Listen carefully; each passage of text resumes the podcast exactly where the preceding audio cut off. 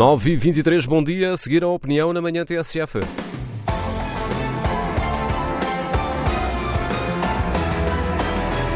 Às segundas-feiras, a opinião na manhã TSF tem a assinatura de Pedro Tadeu, que hoje olha para umas e outras estátuas.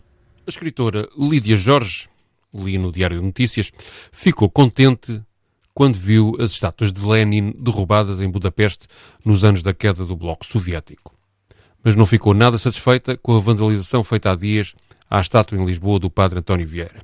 Ela explica a sua posição assim. Compreendo esses momentos da história em que a mensagem iconográfica seja tão forte e tão repulsiva que derrubem as estátuas.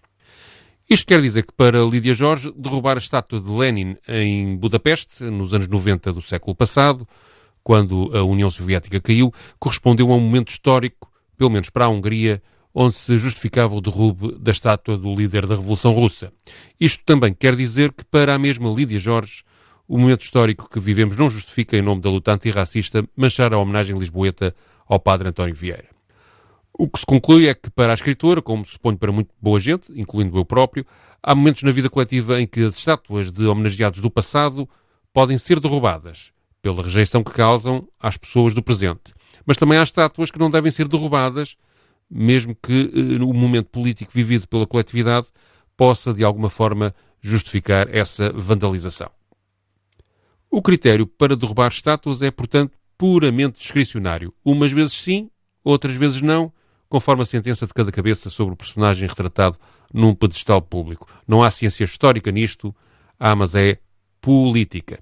No mesmo Diário de Notícias, li ontem no site a notícia da inauguração da primeira estátua alguma vez erguida na Alemanha Ocidental, a parte da Alemanha que ficou fora da influência soviética, em homenagem a Vladimir Ilyich Ulyanov, ou seja, ao mesmo Lenin da Revolução Russa que Lídia Jorge viu com alegria ser derrubado em Budapeste.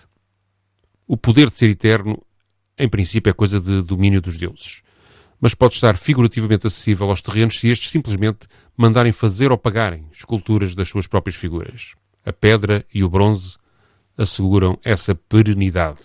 É por isso que vemos constantemente estátuas de homenagem a poderosos, a milionários e a beneméritos, desde o simples busto colocado num jardim de um rico que doou um hospital, até um rei que mandou reconstruir toda uma cidade, como vemos no Terreiro do Passo, em Lisboa, com a estátua equestre de Dom José feita por Machado Castro. A estátua é, entre outras coisas, uma forma de tentar atingir a eternidade e de controlar a memória coletiva. E essa tentativa não é uma ambição exclusiva dos indivíduos, é também uma ambição dos regimes, dos Estados, do coletivo.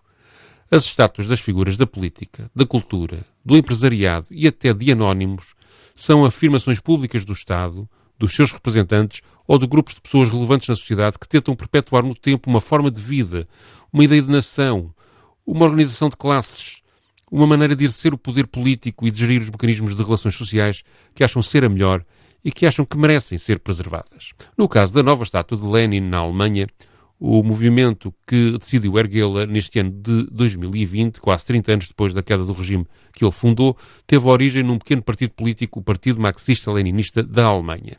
A estátua de Lenin, agora numa rua de Gelsenkirchen, tinha sido retirada das ruas da antiga Checoslováquia e foi ontem inaugurada por 800 pessoas que andavam a tentar colocá-la na via pública da cidade alemã há já bastante tempo e para isso tiveram de vencer em tribunal as tentativas de proibição lançadas pelos partidos tradicionais alemães. Lídia Jorge, há 30 anos, viu o derrubo das estátuas de Lenin como, usa as palavras dela, a queda de uma coisa prepotente. A presidente do partido que agora inaugurou na Alemanha a estátua de Lenin, Gabi Festner, define-o como um pensador à frente do seu tempo, de importância histórica mundial, um combatente pela liberdade e pela democracia.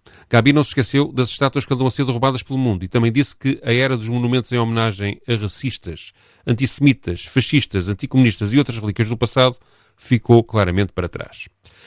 Lídia Jorge viu há 30 anos, na Hungria, um ato de justiça no derrubo das estátuas de Lenin. O presente que Gabi Festner vê hoje na Alemanha torna justo para ela a inauguração de uma estátua do mesmo Lenin. Vivemos, portanto, um tempo de guerra de estátuas. E desconfio, nos dois lados das barricadas, dos que procuram o poder da eternidade e o domínio da memória dos povos, a luta continua. E é a mesma luta de sempre.